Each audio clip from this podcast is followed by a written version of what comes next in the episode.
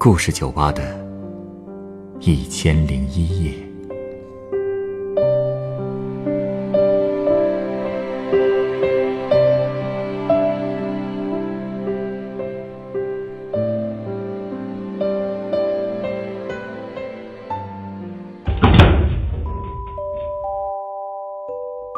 欢迎光临故事酒吧。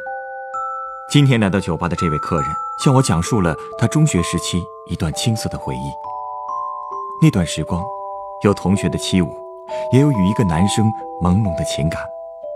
回首过去，曾经的那些人，都去哪儿了呢？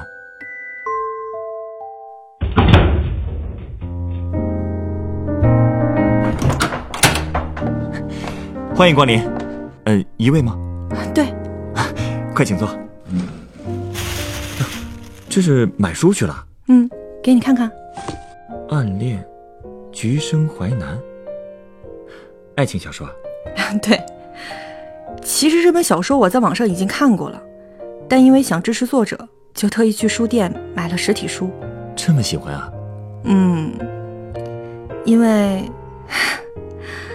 总觉得这本书里的故事有我的影子。哦，这本书讲的是？就是标题上的主题啊，暗恋嘛。书里的女主名叫洛枳，她对男主盛淮南暗恋了十几年。虽然喜欢，但又因为一些别的原因而记恨他。也就是说，你也暗恋过一个人？嗯，可以这么说吧，又爱又恨。又爱又恨？为什么呀？这个还真不是一句两句就能说得清楚的。那就用三句四句呗。哈，开玩笑的啊，没事。你要是想和我聊聊，我不嫌长。其实要说我和这本书里的女主角最大的不同，就是长相了吧？洛枳是个美女，我呢，特别丑。哪有啊？你这不是挺漂亮的吗？嗯，你看，我脸上其实还是有点印子的。嗯，这是什么意思啊？我小的时候被玻璃砸过，脸上有过两个特别深的疤，后来做了手术才好了不少。但我上初中的时候，脸上都是带着那两道疤的。原来是这样。我当时就是那副长相认识的那个男生呢。我初一下学期转了校。第一个同桌就是他，他叫童硕。我们刚一见面就聊得很开心。他个子比我高一头，总是穿着一件藏蓝色的运动服。唉，虽然长得不算帅吧，但很白净。那时候就喜欢上他了？你以为我们真是那种同桌之间产生感情的俗套故事啊？呃，其实我们也就同桌了半个月，他就被班主任调走了。因为我俩太能聊了，打扰到了周围同学学习。这么能聊，真对对方没好感？真没有那种想法。他其实更喜欢我们女班长的，全班都知道。而我呢，那个时候正在被全班同学笑话。被全班笑话，就因为你脸上有疤？不，是因为一个脸上有疤的女生。竟然敢给男班长写情书啊！没错，那个时候我喜欢的其实是我们班长，而且还给他写了有生以来的第一封情书。哎，那怎么全班都知道了？难道是班长抖了出来的？嗯，不是他直接说的。我头一天刚把信给他，第二天我一进班就觉得气氛不对。有个同学跟我说，班长的一个好哥们儿。刚刚在全班宣读了我的信，他怎么这样啊？谁给他的这封信，都不用猜吧。可能在班长眼里，我就是个笑话吧。那封信确实写的也很幼稚，小孩子嘛，无非就是把我喜欢你、愿意为你付出生命这种话翻来覆去的说呗。你能想象到这种话被阴阳怪气的读出来之后，会是什么样的场景吗？这种事儿，放到哪个年代都足够作为爆炸新闻传遍整个年级了。有人说我见了男生就喜欢，还有人说我是校花，披麻戴孝的孝。这就有点过分了。就这样，我一直被大家笑话了两年多。女生见了我会指指点点，男生见了我就跟见了妖怪一样，全都躲得远远的。我都佩服自己在那样的环境里竟然还在努力学习。当时心里只是想着，不能让那些笑话我的人觉得我一无是处，至少在学习上我比他们要强。我刚转校过去的时候。名次大概是全校一百七十多名，到了初三第一次月考的时候，我已经是全班第十，全校五十左右了。这就对了，别人对不起你，但你不能对不起自己。没错。其实和童硕在那两年也没什么交集，那个时候我像个炸毛的刺猬，对所有人都充满敌意，但又很自卑。只要听到别人议论我，我就成了缩头乌龟了。童硕当时也笑话过你，没有。不过他也没替我说过话。初三那年，我们按名次排位，童硕就成了我前桌。一开始我真挺讨厌他的。为什么呀？因为他每次扭头跟我说话都会挖苦我。他怎么也……不过他那种挖苦和别人的嘲讽不太一样。他跟我说话都是面对着我说的，不像其他人。在边上随便聊天时，都能把话题扯到我身上，讽刺我几句，然后再继续聊别的。童硕从来没有这样议论过我。哎，不过我还是很反感。每次他跟我说话，我都让他滚，心里更是把所有的脏话都冲他骂了一个遍。直到后来有一次晚自习放学，班里的同学都走的差不多了，不过我迟迟没动身，我在生气。可能是又听到谁骂我了吧？童树突然回过头跟我说了一句什么，具体内容记不清了，反正无非就是挖苦的话吧。我当时正在气头上，所以一下子就把手里的格尺掰断了，手心也被划了一个大口子，眼泪差点就掉下来了。我就这么盯着他看了一会儿，然后直接拿着书包冲出了教室。我哭着跑到了操场，我真的不明白自己做错了什么。大家都要这么对我？哎哎，你等等！对不起，真的对不起，我我没别的意思，就是跟你开玩笑呢。不是，不是因为你，真不是。你别哭了，这些创可贴你你拿着，我那个。我先走了。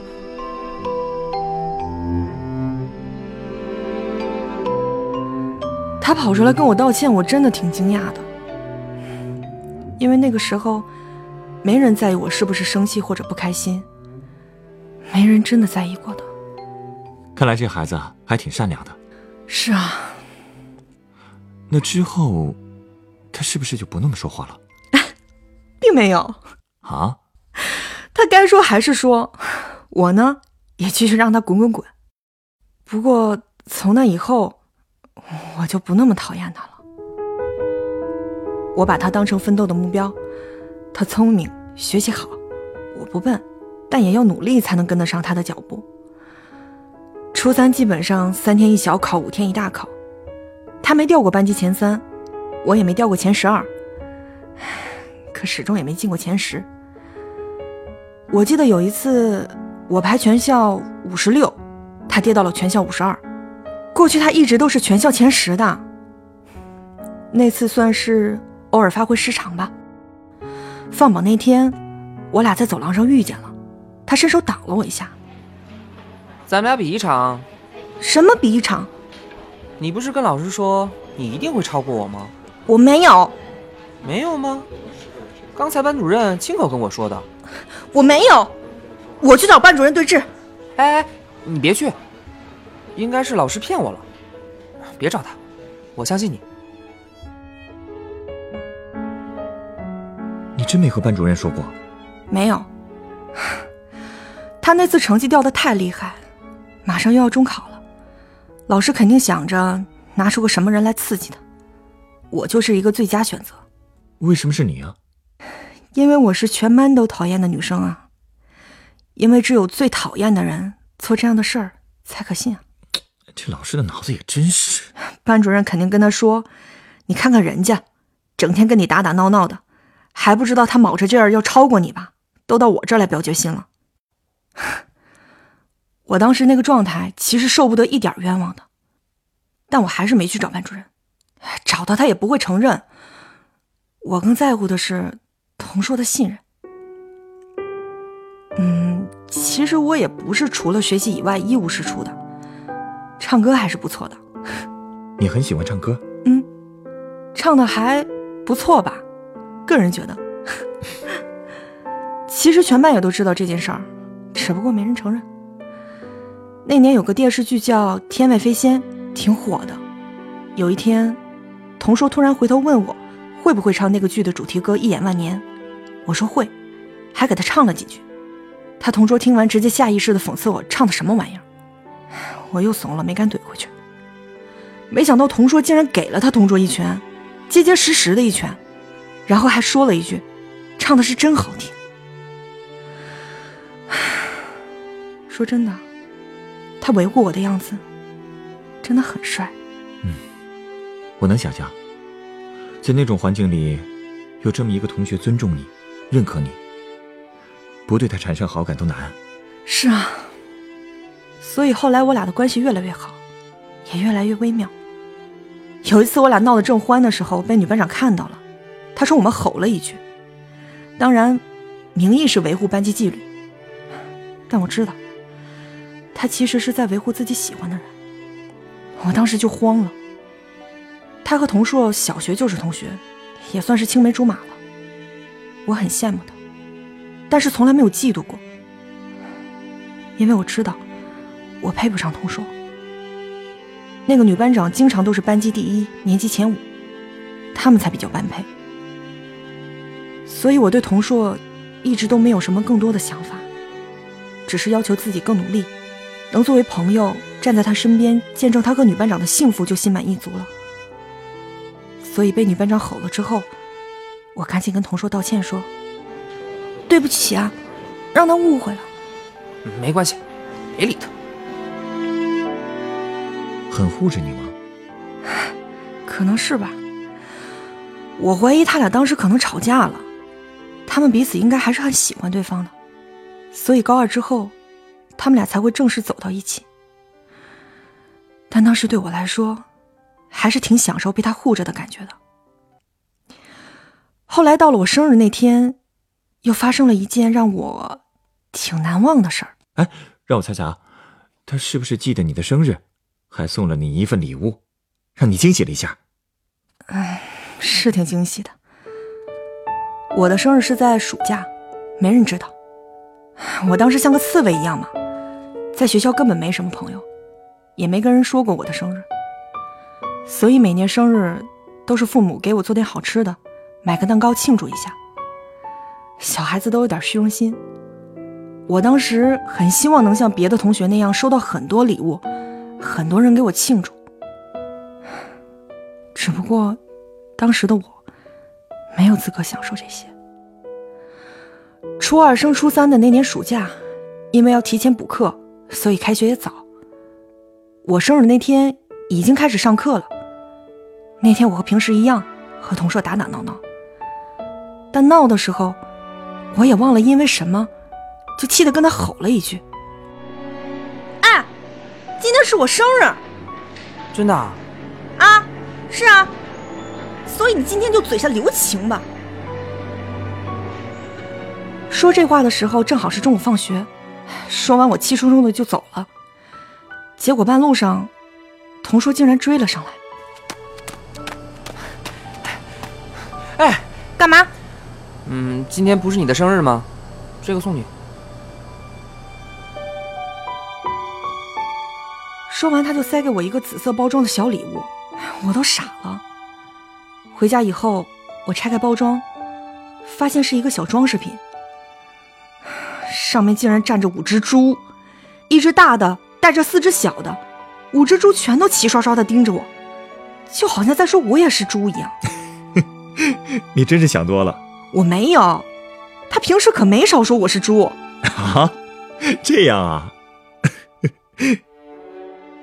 后来那个小猪摆件一直放在我家的电视上。之后的十年，我们搬了三次家，我一直都把它放在自己一抬眼就能看见的地方。快中考的那段时间，可能是心理素质差吧，我的月考成绩忽上忽下的。他一直发短信鼓励我，还利用诸葛亮的前后出师表，先后给我制定了前复习三步走和后复习三步走。很有想法吗？什么呀？他是把他自己当成诸葛亮，把我当成刘禅了。呃，可惜啊，他帮我定的三步走计划现在找不到了。后来考试越来越多，老师也懒得重新排座位了，我就这么一直赖着没有搬。直到中考前的十七天，老师又把他调走了，理由还是因为我们太能闹了。其实也没调多远，就是让我们中间隔了一个人。但是我没办法唱歌给他听了，他也不能没事儿就嬉皮笑脸的聊闲了。不过后来，他传了我一张纸条，没事儿，还有十七天就中考了，我们都加油。我当做是我们说好十七天以后一起出去玩的约定。如果没有后来发生的事儿，出什么事了？因为中间隔着一个人的缘故，所以我们俩总是会产生一些误会。坐我后桌的一个男生，总是会挑拨我和童硕之间的关系。他跟我说，童硕其实也和其他人一样，在背后讽刺我，还说女班长让他监视我和童硕。那男生跟你们有仇啊？这都要中考了，他怎么这么闲啊？没事干了是吗？我也是长大以后才明白的。其实那个男生应该就是嫉妒吧，嫉妒童硕学习好，人缘好，还有女生围着他转。我当年也是真傻，他说的话我竟然全信了，而且竟然还给童硕传了一张纸条，问他那个男生说的是不是都是真的。他怎么说？他直接把纸条团成团扔地上了，就这么一个动作，让我连哭了两个晚自习，可又不敢出声。那两天我根本复习不下去了，心里只盼着他能给我发条短信解释点什么，但他什么都没发。到了第二天晚上八点半，我终于忍不住了，发短信问他为什么没回我纸条，结果他很快就回复了。你竟然相信他的胡说八道，不相信我？我怎么不相信你？我不相信你怎么会去问你？你要是相信我，就不该来问我。就是啊，他说的没错。你要是真对他有信心，又干嘛在乎那些流言蜚语呢？可能是因为我对自己没信心吧，所以总觉得那些事儿是有可能的。不过因为这两条短信，我是真的彻底败给他了。我也第一次敢跟自己承认，我其实是喜欢他的。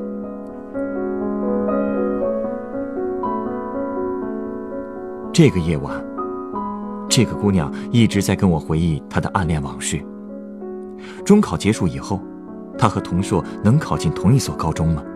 他在高中的新环境里，为什么还会被人欺负？这段暗恋的结局又是怎么样的呢？下一个夜晚，欢迎您继续来到故事酒吧，听完这个故事。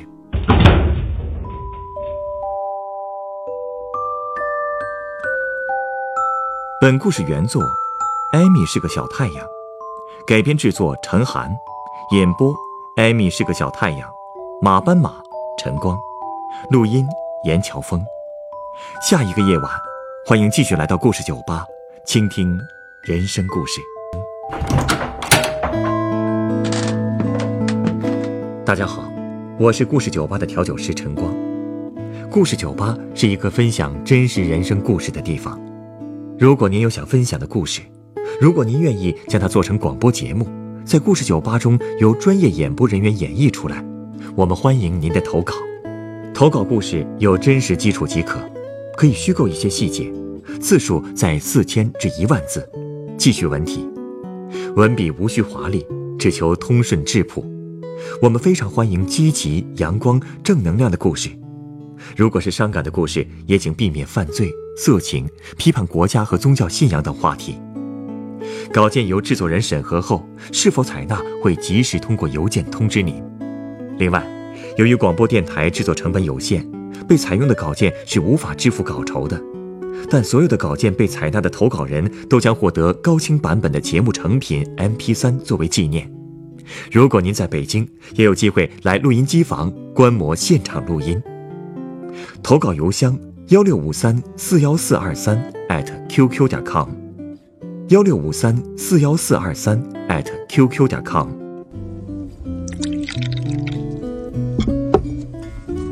你有故事，我有酒，很期待在我们的故事酒吧里听到。